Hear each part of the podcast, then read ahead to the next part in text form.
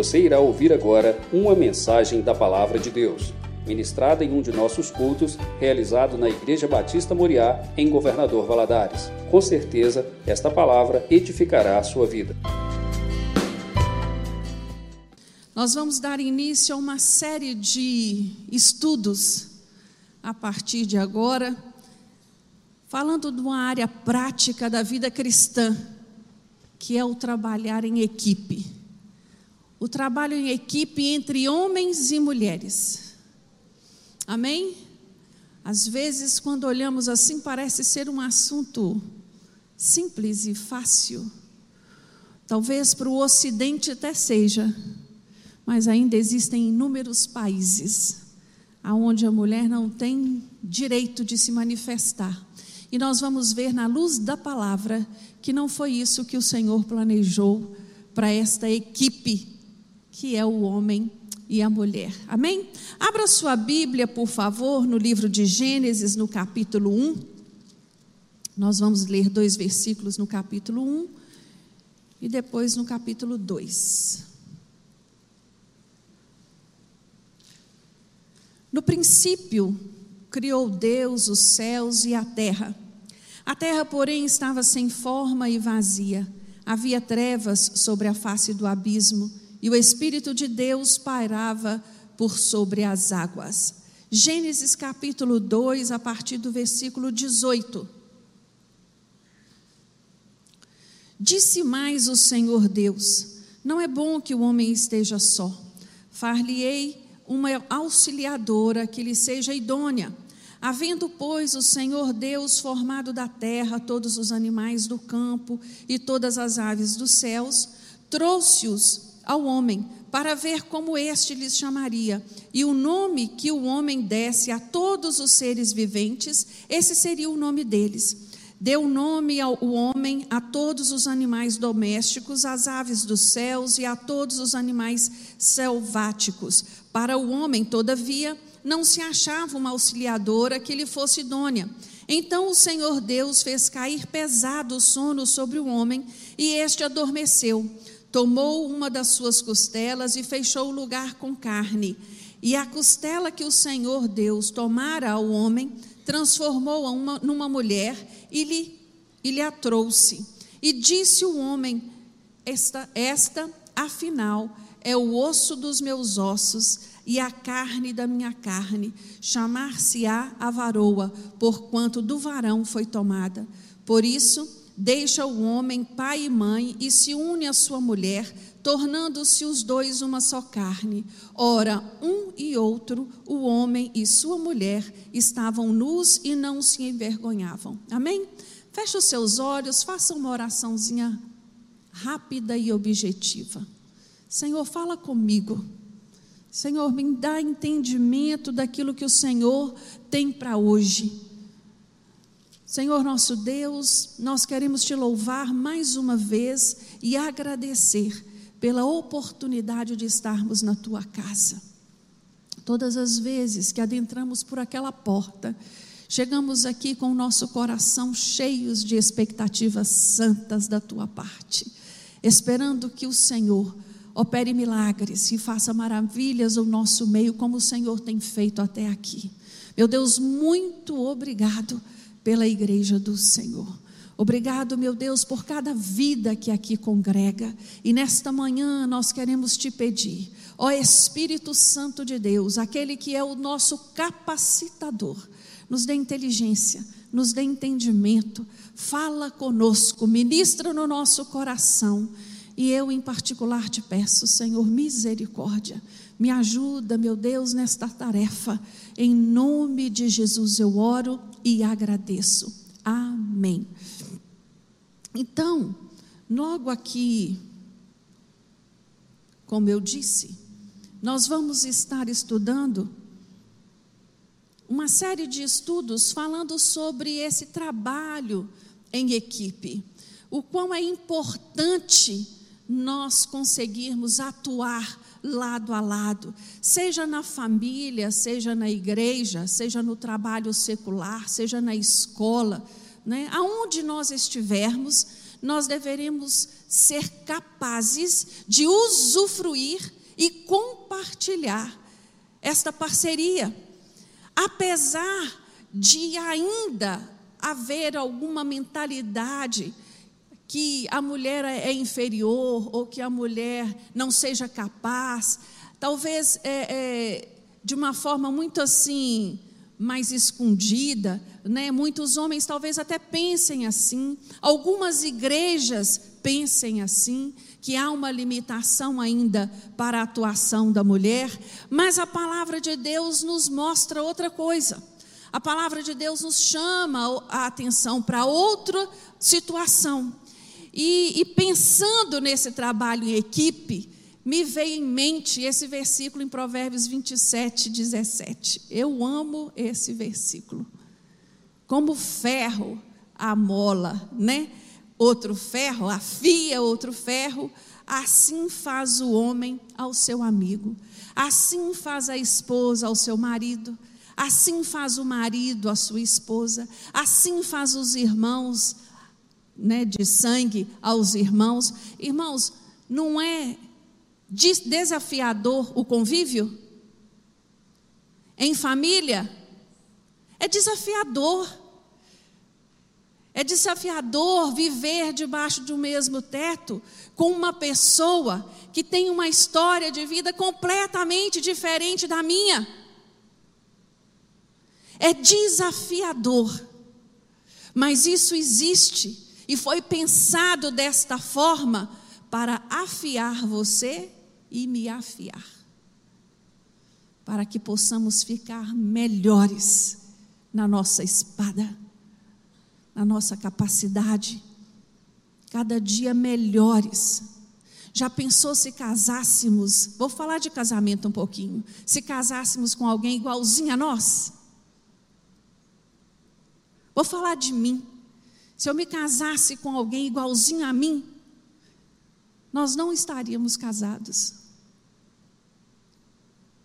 Deus, na sua infinita sabedoria, Ele preparou, Ele idealizou o lar para que nele nós nos tornássemos pessoas melhores. Amém?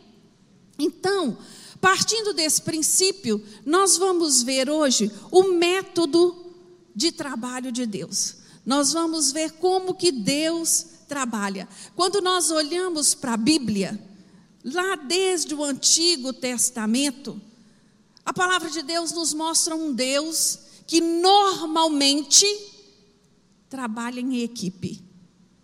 Normalmente ele trabalha em equipe.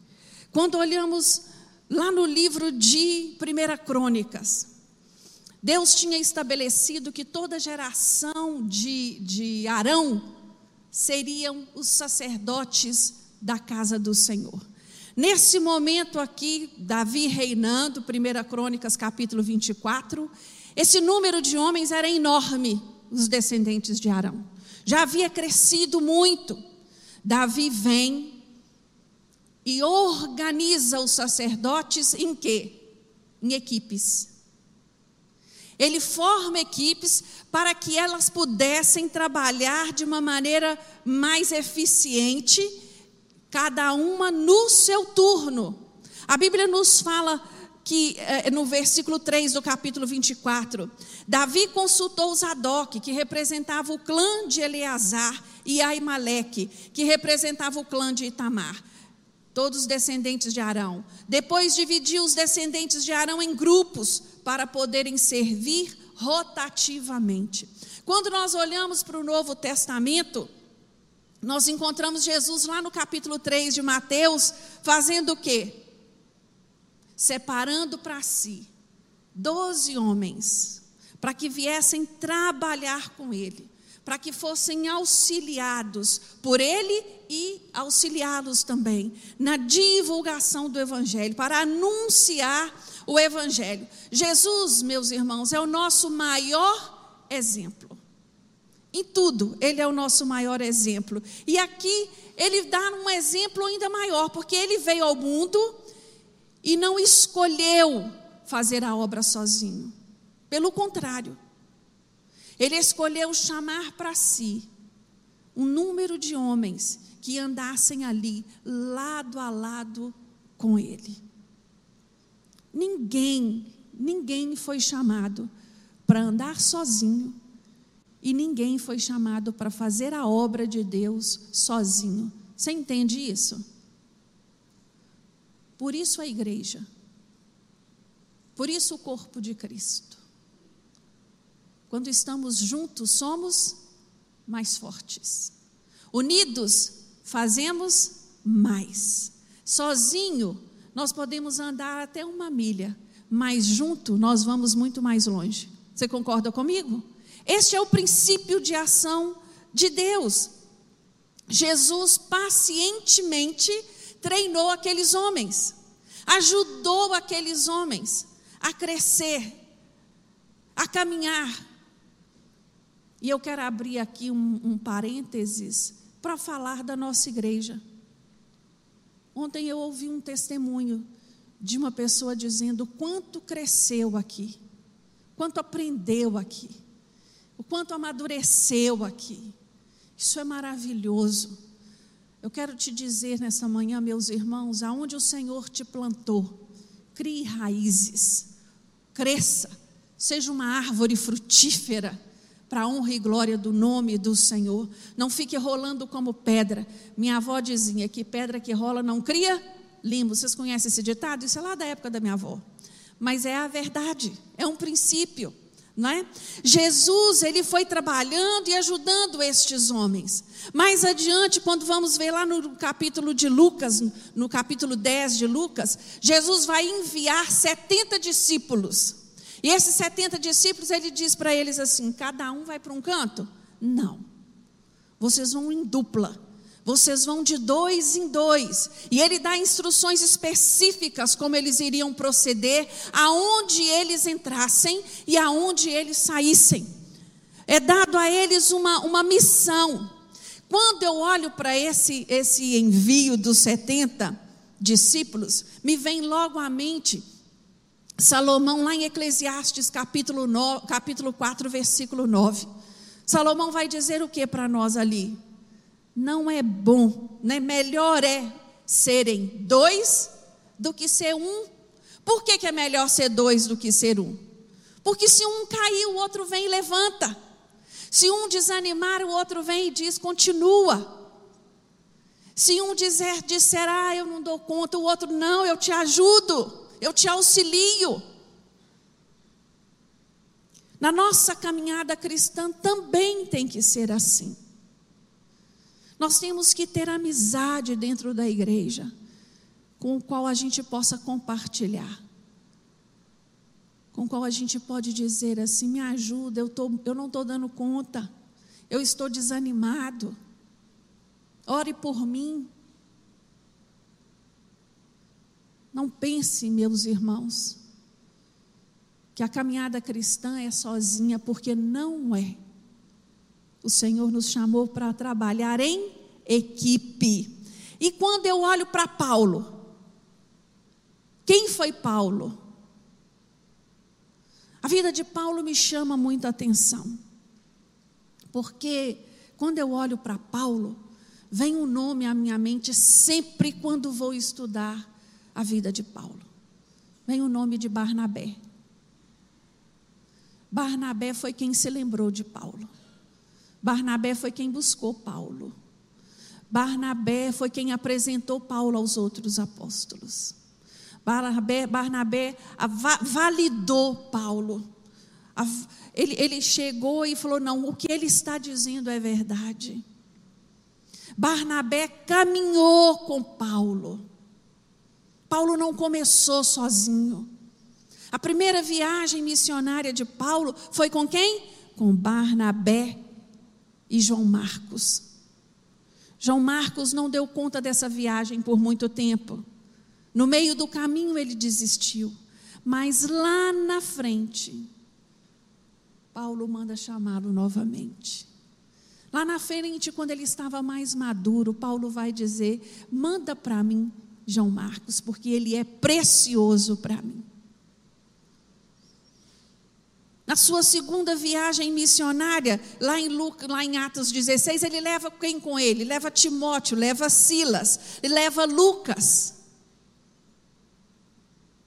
Esses homens estavam ali assessorando Paulo, ajudando Paulo, até indo para a cadeia com Paulo. Paulo sozinho não teria feito a metade do que ele fez. Ele não teria conseguido. Teria sido muito.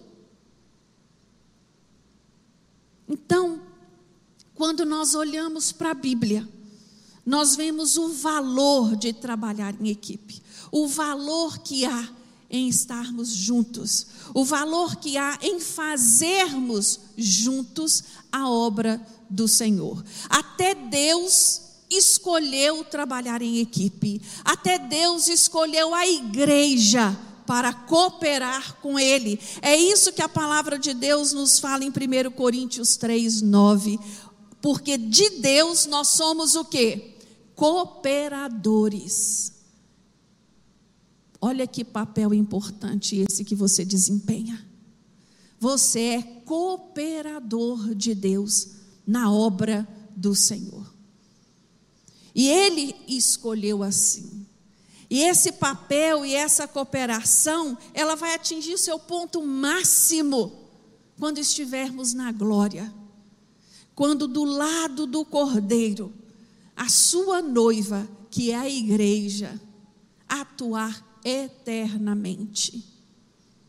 Você não está aqui por acaso, você não está aqui só para cumprir uma tabela, você não está aqui só porque você gosta das pessoas que se encontram aqui.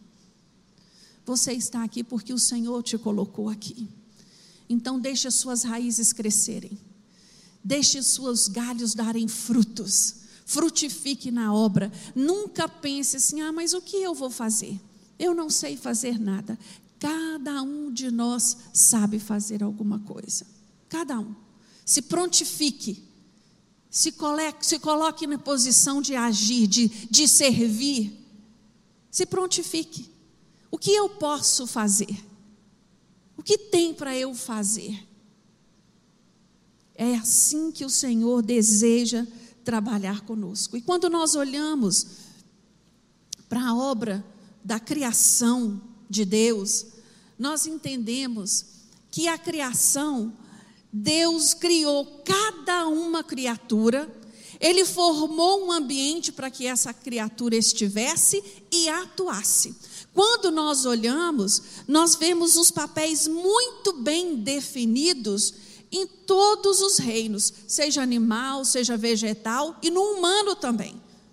Ele especificou para nós princípios. Ele, ele, ele especificou para o homem e para a mulher um padrão de relacionamento.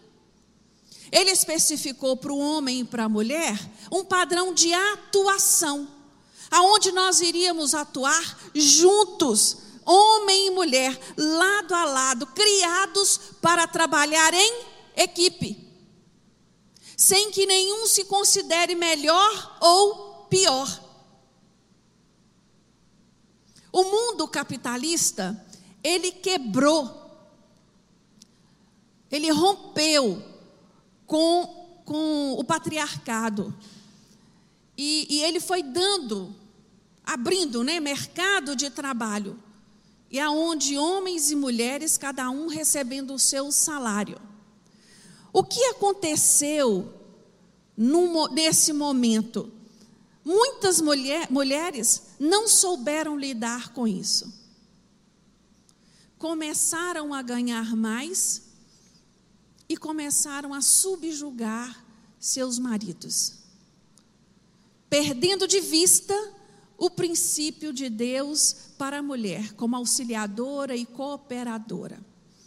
Até hoje, no pleno século 21, isso são questões difíceis de serem administradas.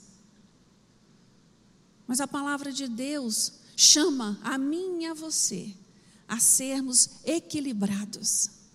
Como equipe, não existe isso, quem ganha mais e quem ganha menos. Como equipe, nós ganhamos. Como equipe, nós fazemos.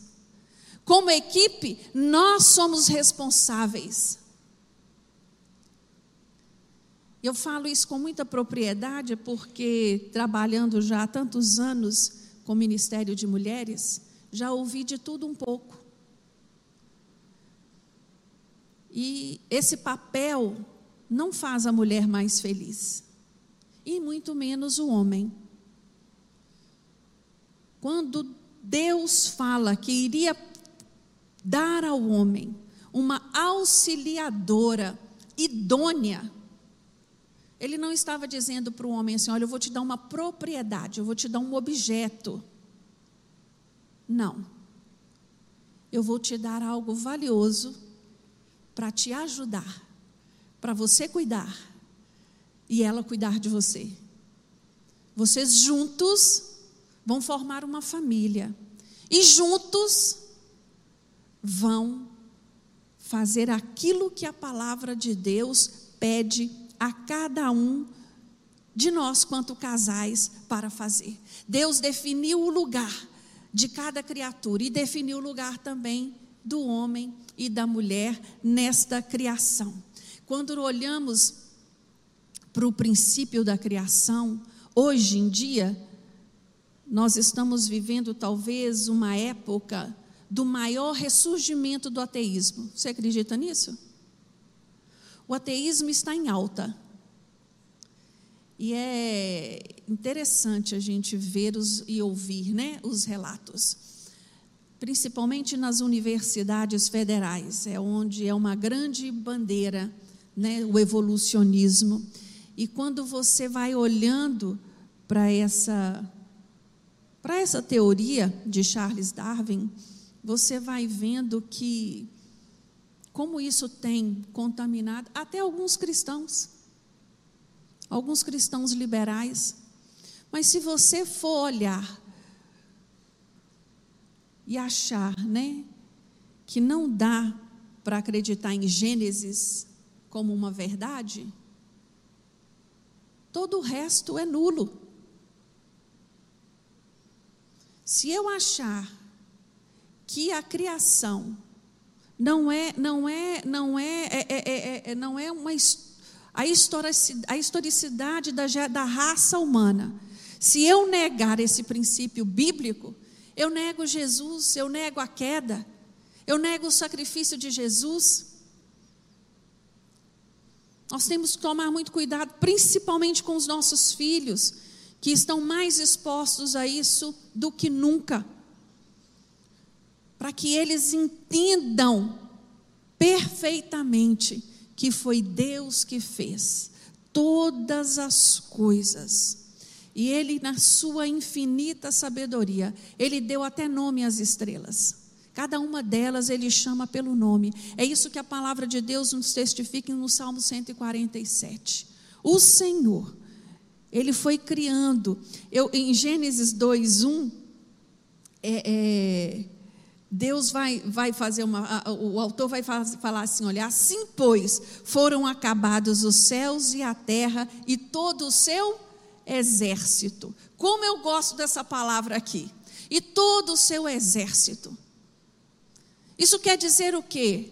Que Deus formou aquele grupo ali com uma potência com uma finalidade. Eles não estão ali por acaso. Nada está ali por acaso. Tudo teve uma ordem sistemática para acontecer. O versículo que eu coloquei aí para vocês em Romanos 1 e 20 é um versículo que eu uso muito quando alguém fala para mim assim: Ah, mas e se ele, ninguém nunca falar de Jesus para ele? Olha o que a Bíblia vai dizer. Desde a criação do mundo, os atributos invisíveis de Deus, o seu eterno poder e sua divindade, se entendem e claramente se veem pelas coisas que foram criadas. De modo que esses homens são o quê? Inculpáveis. Ninguém tem desculpa. Alguma vez indesculpáveis. Ninguém pode dizer assim: olha, mas ninguém nunca me falou. Quando olhamos para a criação, ela nos diz que há um Deus criador que controla todas as coisas. E aqui,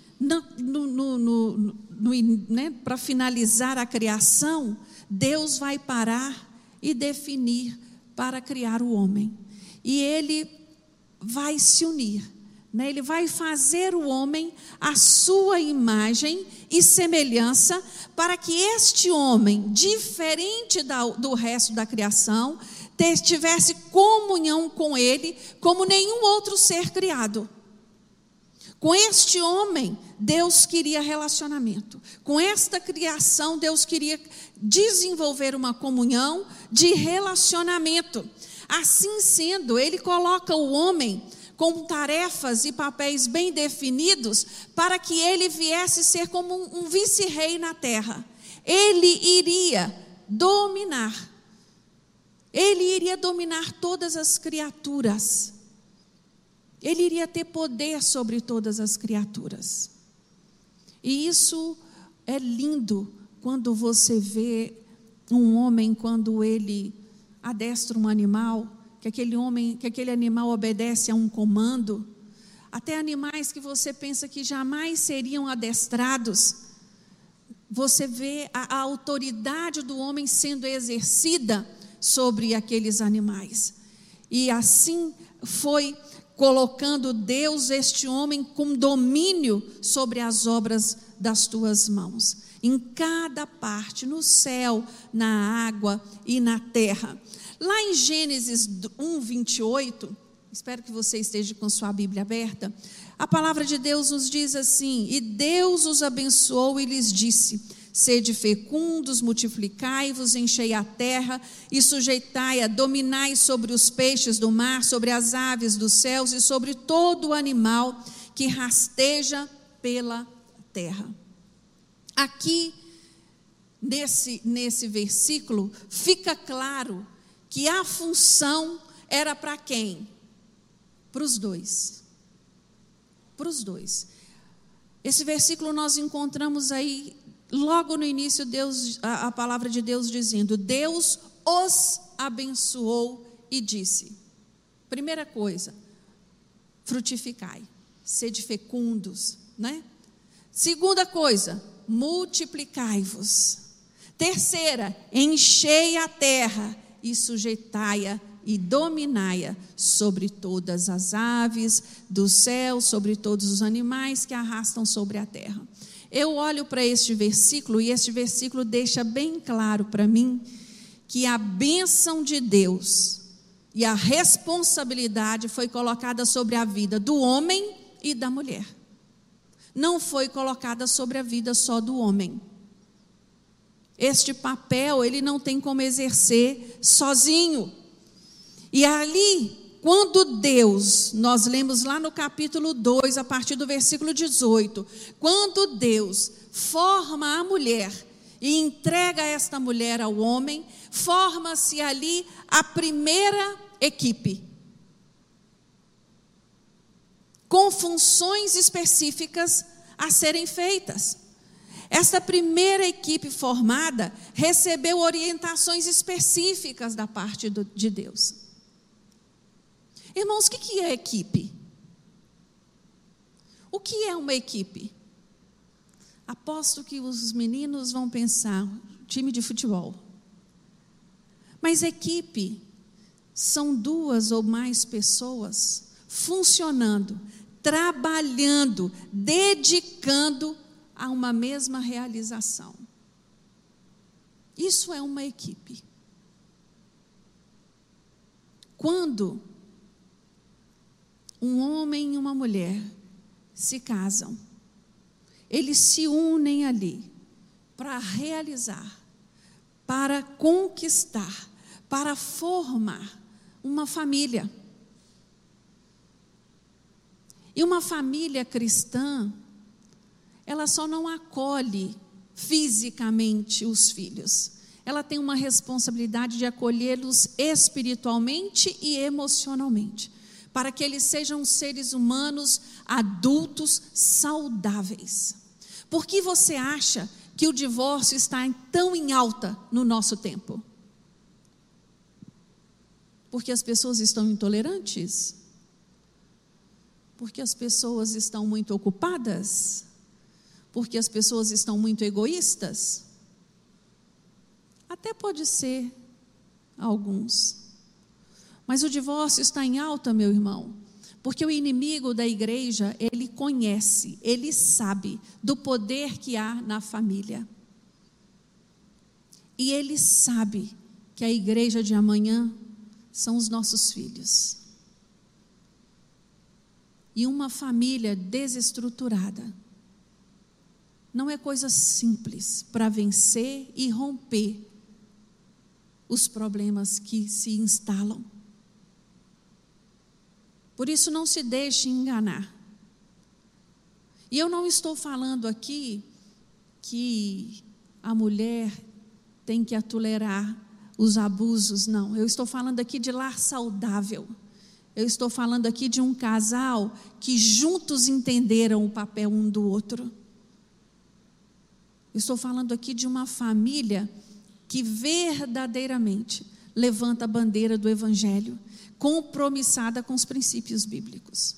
É sobre isso. É sobre isso que nós estamos falando. É sobre esta equipe que está sendo falado hoje nesta manhã.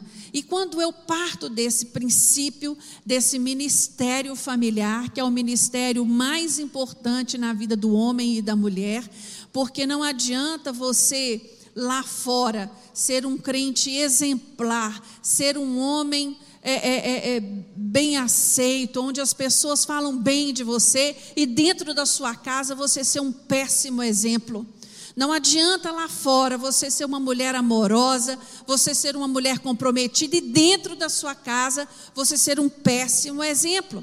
Nós estamos falando de vida equilibrada, de vida comprometida com os princípios da palavra de Deus. E aqui, quando Deus estabelece essa primeira equipe, ele vai estabelecer com, ele, com ela as orientações às quais elas deveriam proceder deveriam fazer parte desse trabalho. A primeira delas é: homem e mulher se completariam. Não seria cada um por si. Se completariam de que forma?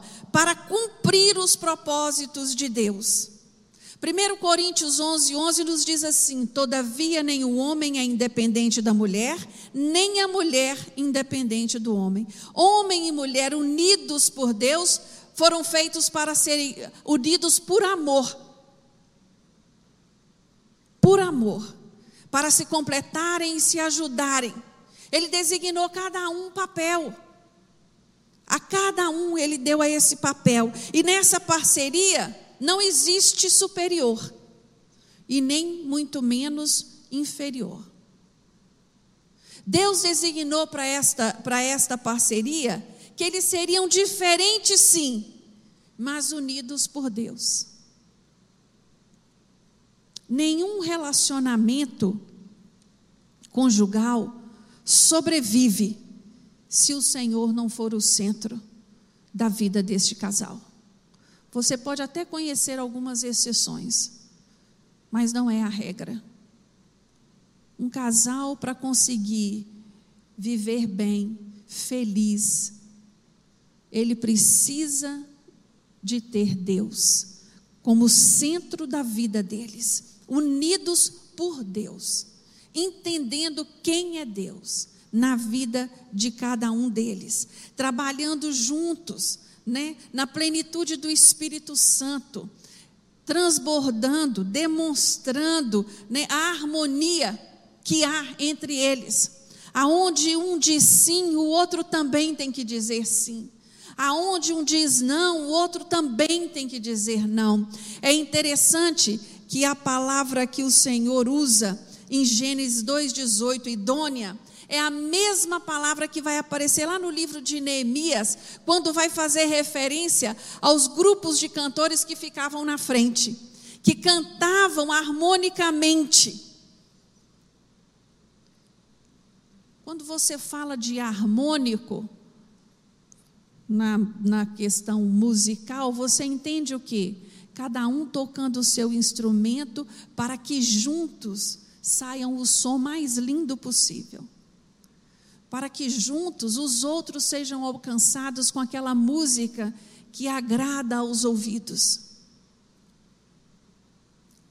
Uma mulher idônea com o seu marido trabalhando juntos, harmonicamente. O testemunho de vida deles vão alcançar outros. E nós não estamos falando aqui de perfeição, né, meus irmãos? Porque perfeição só Jesus. Mas nós estamos falando aqui de um esforço, de uma dedicação de fazer melhor, de fazer o meu melhor, de fazer aquilo que eu posso para ajudar o outro, para ajudar o meu filho, para ajudar o meu esposo para ajudar os meus netos, os meus sobrinhos. Isso sou eu que me coloco nesta posição. Sou eu que escolho, sou eu que decido a fazer assim. Sou eu que escolho ser luz que brilha. Muitos lugares nós entramos que a escuridão é muito densa. E eu não posso deixar essa escuridão apagar a minha luz. Aí que eu tenho que reluzir mais ainda.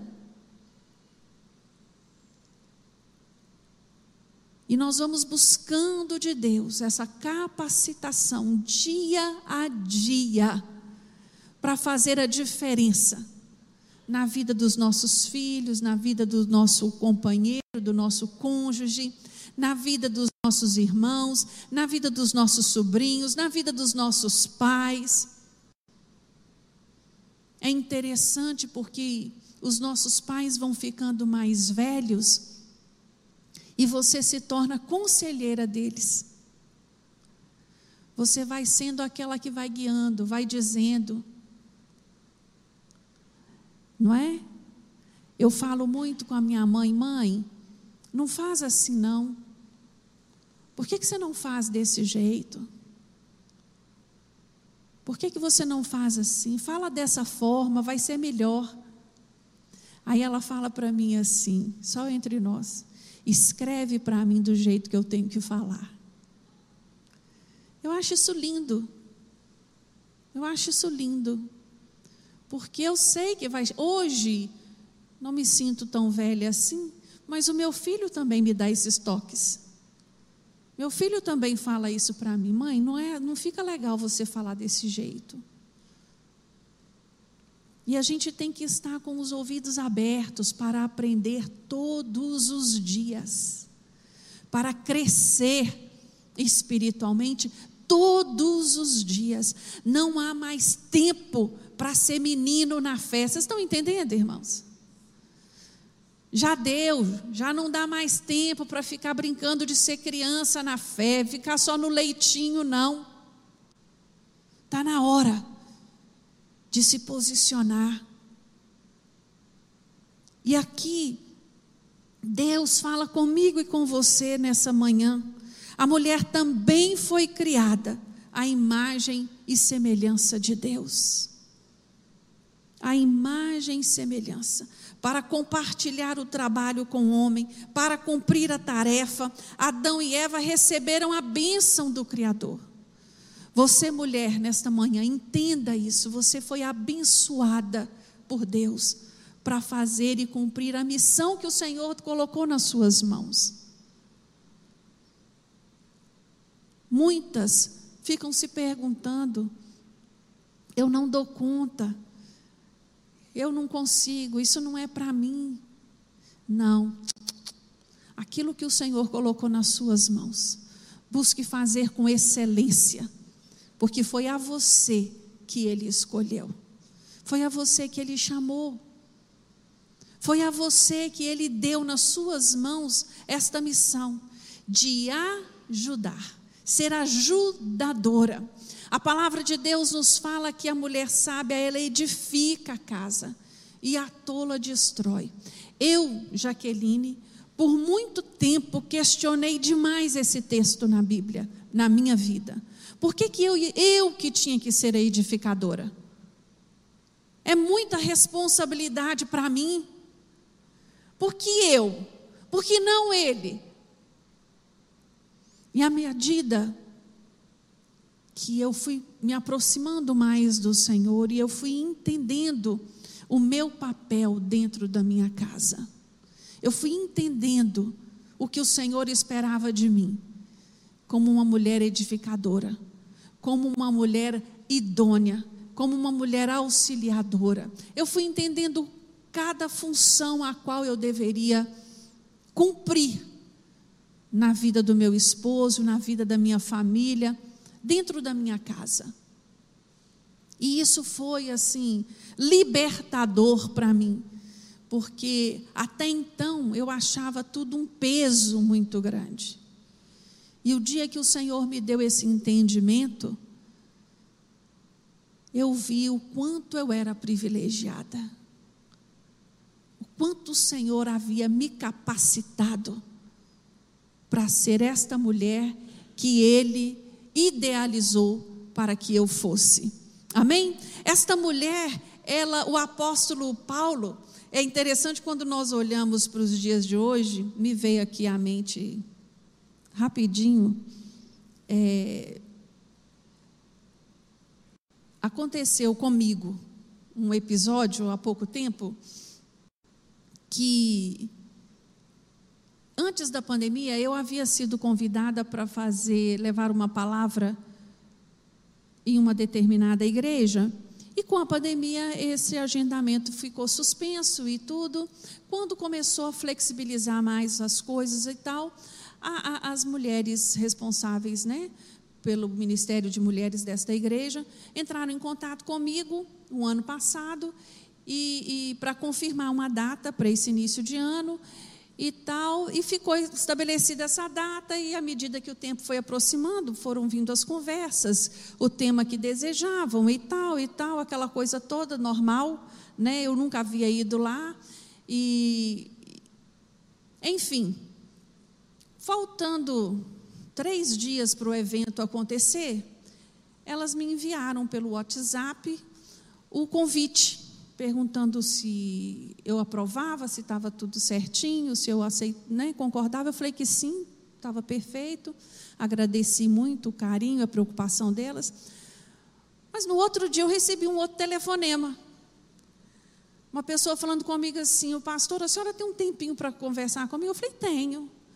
E eu, quando eu atendi essa moça, ela começou a chorar.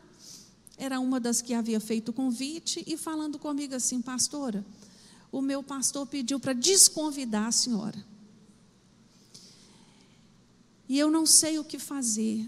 Aí eu falei: não fica assim, não, minha filha. O seu papel é obedecer o seu pastor. Mas o que, que aconteceu? Eu perguntei. Ah, porque ele viu o cartaz ontem e viu na frente do nome da senhora pastora. E a igreja não reconhece pastora. E essa moça, ela chorava tão sentida, porque eu imaginava duas questões ali. Primeira, vergonha de desconvidar. E segundo, o que fazer, porque faltando dois dias para um evento. Né? Eu me senti no lugar dela e eu imaginei a dor da alma dessa moça. Tentei confortá-la, consolá-la, orei com ela e tudo, e pronto. Né? Passou.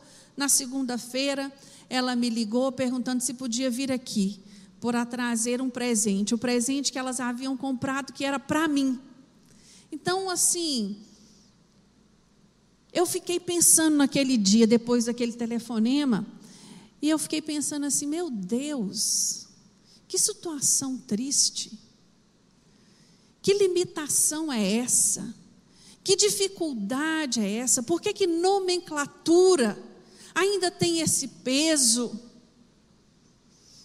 Ontem, uma irmã aqui da igreja, que eu amo muito, chegou para mim e falou: Senhor Jaque, eu não consigo te chamar de pastor, eu só sei te chamar de Jaque. Tem problema eu te chamar de Jaque?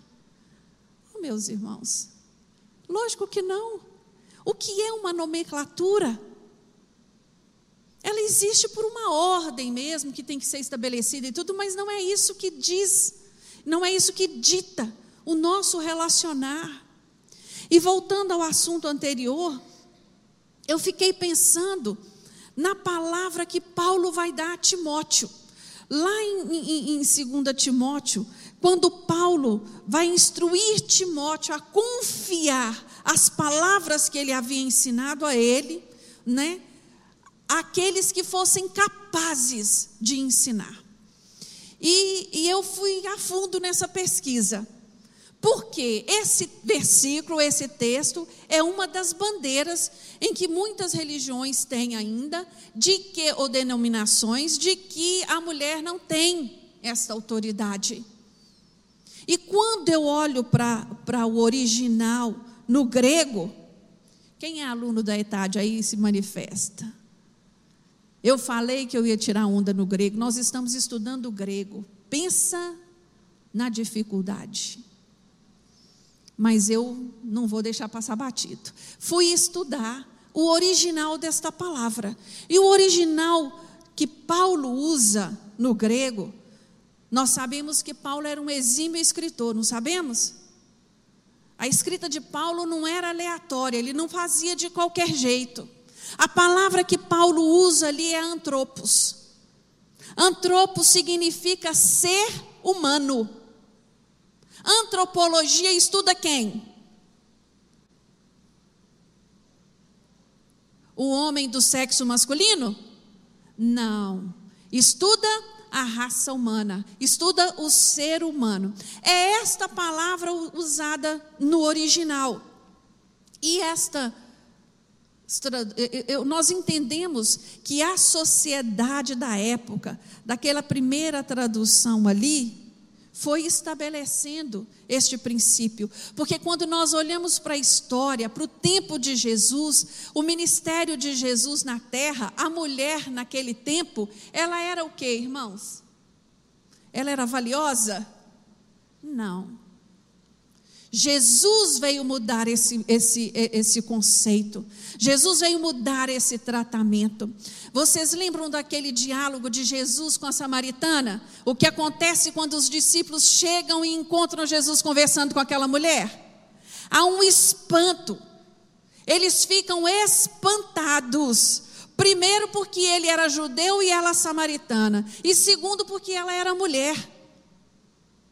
O homem daquela época não se dirigia a palavra mulher. A mulher naquela época ela andava atrás do homem. Aí Jesus, como eu disse lá anteriormente, nosso maior exemplo, ele vai fazer o quê? Ele vai elevar a condição de mulher, da mulher. Ele vai ter diálogo com esta mulher. Ele vai conversar sobre salvação com esta mulher. Ele vai conversar sobre política com esta mulher. E quando nós olhamos para os discípulos de Jesus, aquela multidão que caminhava com Jesus, quantas mulheres estavam ali?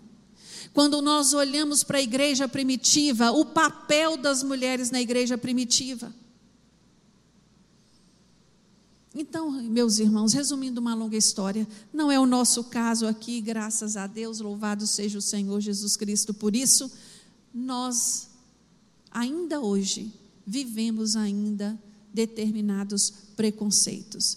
A mulher ela pode subir ao púlpito, pode pregar, a mulher pode ir na sala de aula, ela pode ensinar na escola bíblica dominical, a mulher pode ser uma juíza, a mulher pode ser uma doutora, ela pode ser uma advogada, ela pode ser uma doméstica, ela pode ser N coisas, mas ela não pode ter um título de pastora na frente do seu nome, porque alguns ainda acreditam que isso não é correto. Isso é para te fazer pensar porque às vezes não sabemos nem o que está acontecendo aí afora. E eu já disse algumas vezes anteriormente: o que diz o que você é não é o seu título, o que diz o que você é, é o seu fruto. Nós conhecemos uma árvore é pelo fruto. Quem não é pastor frutifica fruto de pastor? Não. Quem não é diácono frutifica fruto de, do, do diaconato? Não. Então ele é reconhecido como diácono, ele é reconhecido como, como pastor, ele é reconhecido como missionário e assim por diante pelo seu fruto. O título vem depois e não antes. Amém? Então as implicações desse fato pelo mundo afora, da cooperação homem e mulher, ela está aí. Ela está no mundo secular, nítida e clara. Mesmo que ainda alguns ainda né, levantem algumas bandeiras reclamando de diferenças salariais ou, ou, ou, e coisa e tal, mas está aí. A mulher ela está atuando em todos os campos e na igreja não é diferente. Aqui na nossa igreja, vou contar para vocês, o dia que eu fui apresentar meu currículo para o pastor, ele falou para mim assim: Eu tenho orado por um pastor, por mais um pastor, não uma pastora. E aqui nós somos três pastoras e dois pastores. E esse ministério, Deus tem capacitado o pastor Rimac a fazer essas mulheres a crescerem cada dia mais, seja na liderança da igreja. Quantas líderes nós temos aqui, mulheres na igreja? Mulheres que têm desempenhado um papel imprescindível, cada uma na sua área. Quanta coisa essa igreja tem feita, né? Graças ao entendimento que esse homem de Deus teve de olhar e ver o valor de cada uma delas. Eu louvo a Deus por esse, por esse, pela vida do pastor e pela, pelo, por esse entendimento da obra ministerial do Senhor.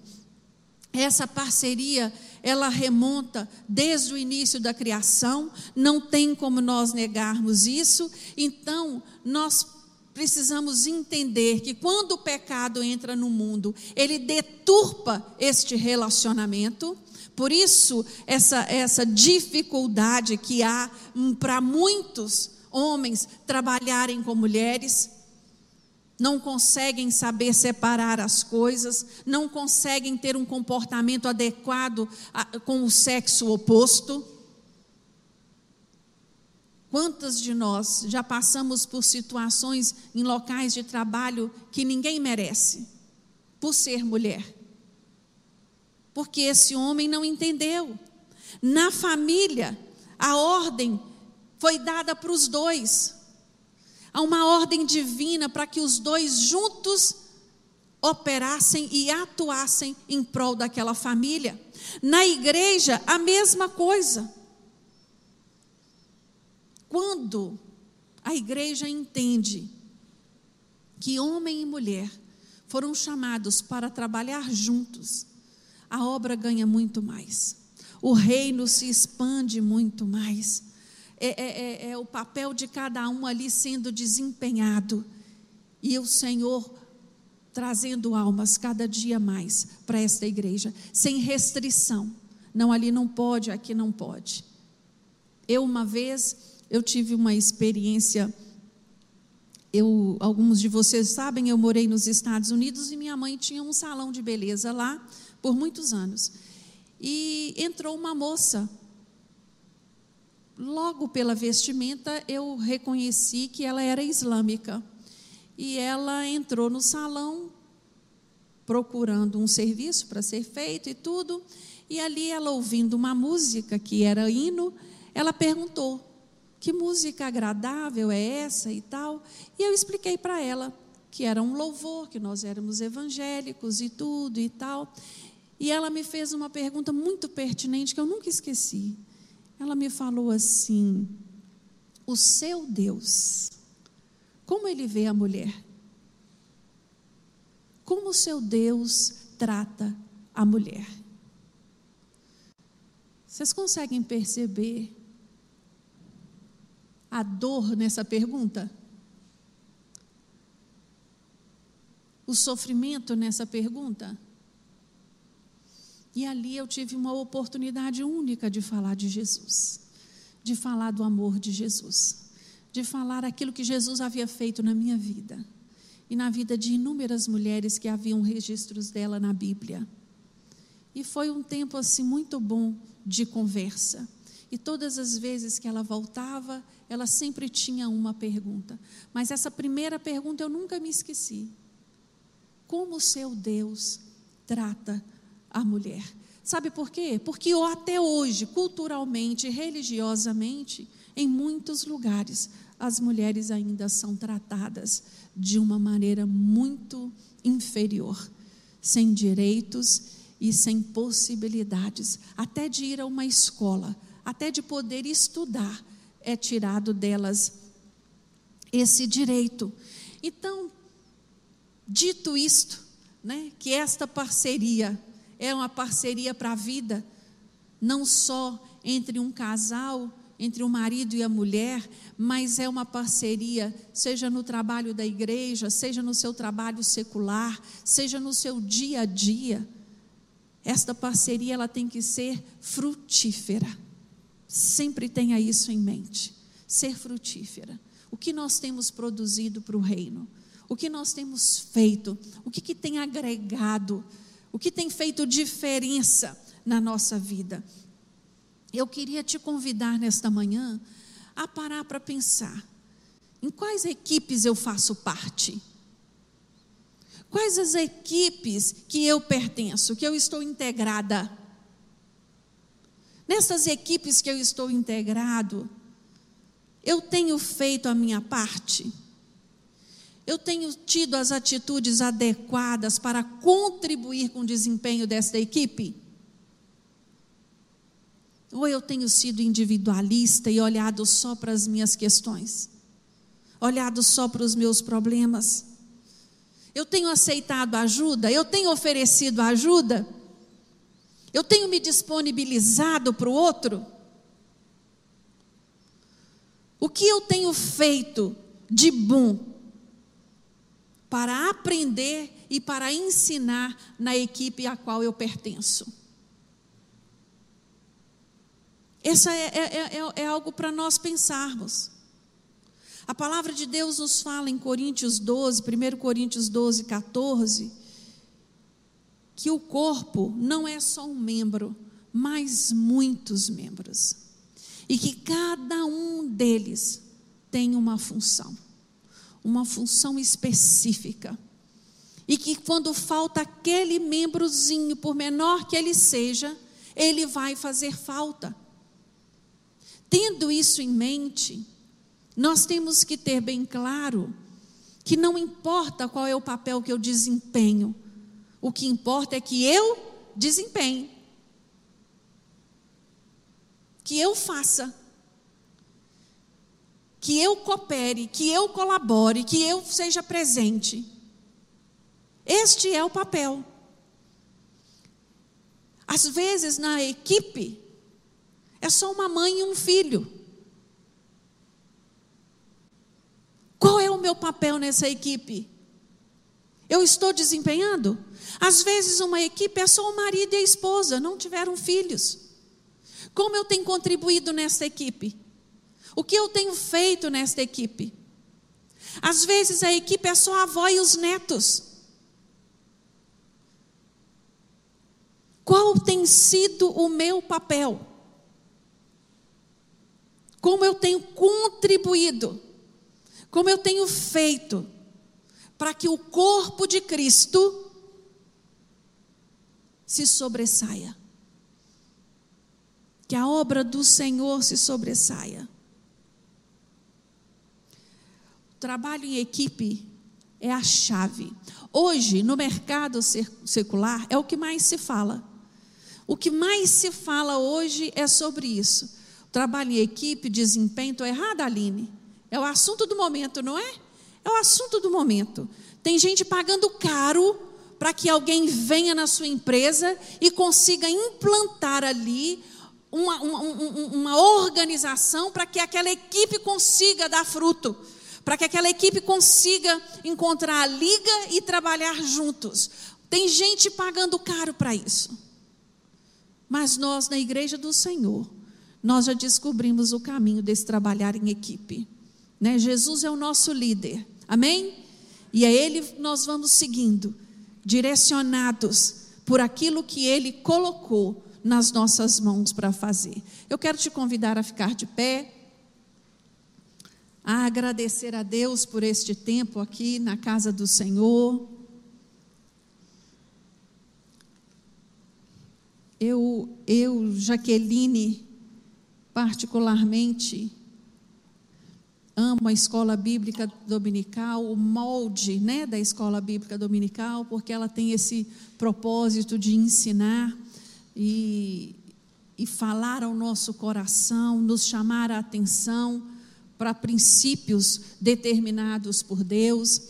E eu louvo a Deus pela sua vida que está aqui nesta manhã, que esta palavra encontre um terreno fértil no seu coração, que você possa aplicar que você possa entender os princípios que o Senhor estabeleceu para a sua vida familiar, para a sua vida profissional.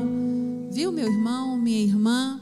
Não quero que nenhuma das minhas irmãs saiam aqui dizendo para os seus maridos: olha, agora o negócio é diferente. Não. Eu quero que você entenda: você é especial. E que o Senhor trabalhe no coração dos maridos para que eles também entendam o quanto especial é esta mulher que você tem do seu lado, você que está casado. Ore a Deus todos os dias por ela. Abençoe a vida dela.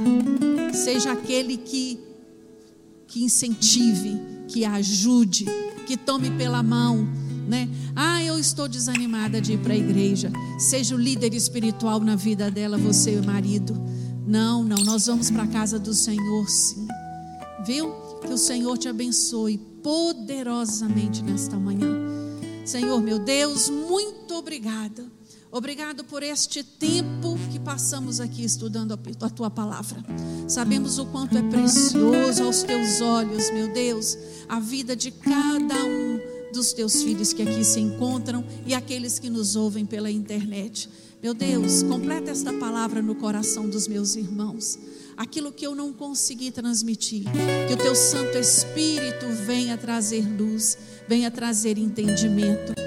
Ah, Deus, nos ajude, Senhor, a sermos mulheres idôneas na tua casa, na nossa família, no nosso trabalho. Nos ajude, Senhor, a sermos maridos auxiliadores, homens que reconheçam o valor das suas esposas, das suas companheiras. Ah, Deus abençoe a nossa igreja de uma maneira especial e sobrenatural. Muito obrigado, Deus, por tudo que o Senhor tem feito no nosso meio. Nosso coração se alegra e somos gratos a Ti. Se conosco no resto deste culto e no resto deste domingo. No nome de Jesus oramos. Amém.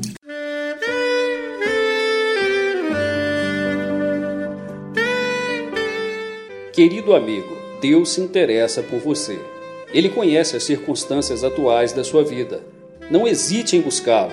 Em Jeremias 33, versículo 3, ele nos diz: Clama a mim e responder-te-ei, e anunciar-te-ei coisas grandes e ocultas que não sabes.